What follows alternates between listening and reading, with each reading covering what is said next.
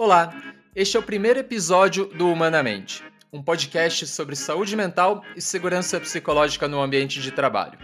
Eu sou João Guilherme Broto, jornalista e cofundador da plataforma de conteúdo A Economia B. Eu estou aqui para mediar uma conversa sobre temas que precisam estar cada vez mais presentes nas organizações, mas que muitas vezes acabam sendo negligenciados.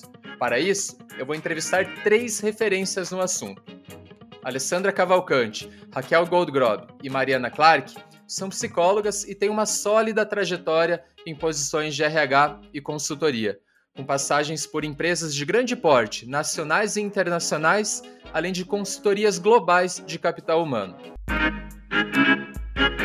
A gente também vive numa sociedade onde tudo é muito intenso.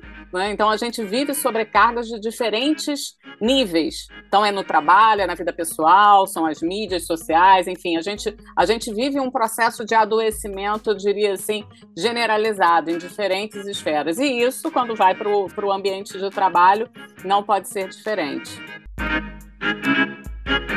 Eu gosto sempre de contar essa história que eu trabalhava como executiva de RH e eu recebia muita gente dentro da minha sala e fechava a porta, fechava a cortina na maioria das vezes. E eu, enquanto executiva de RH nessa empresa, eu exercia um papel muito tóxico, que era Aqui dentro dessa sala você pode chorar, você pode desabafar, você pode me contar o que está acontecendo, o que está te angustiando. Eu me lembro de falar isso para muita gente. Você vai secar suas lágrimas e você vai voltar para o trabalho como se você não tivesse passado por aqui.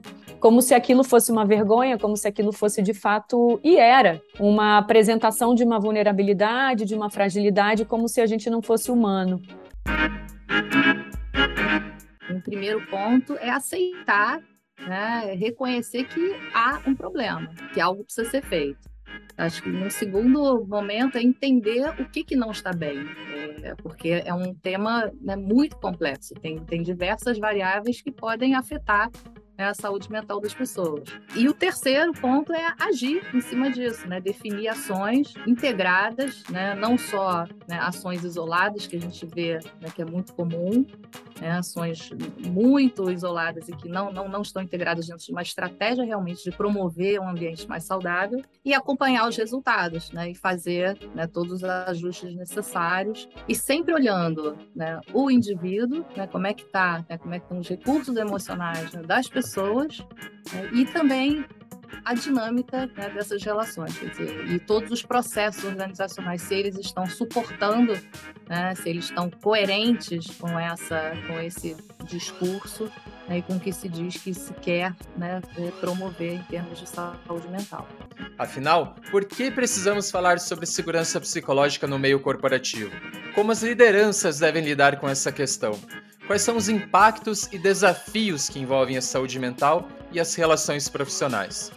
É sobre isso e muito mais que eu converso agora com Alessandra, Mariana e Raquel.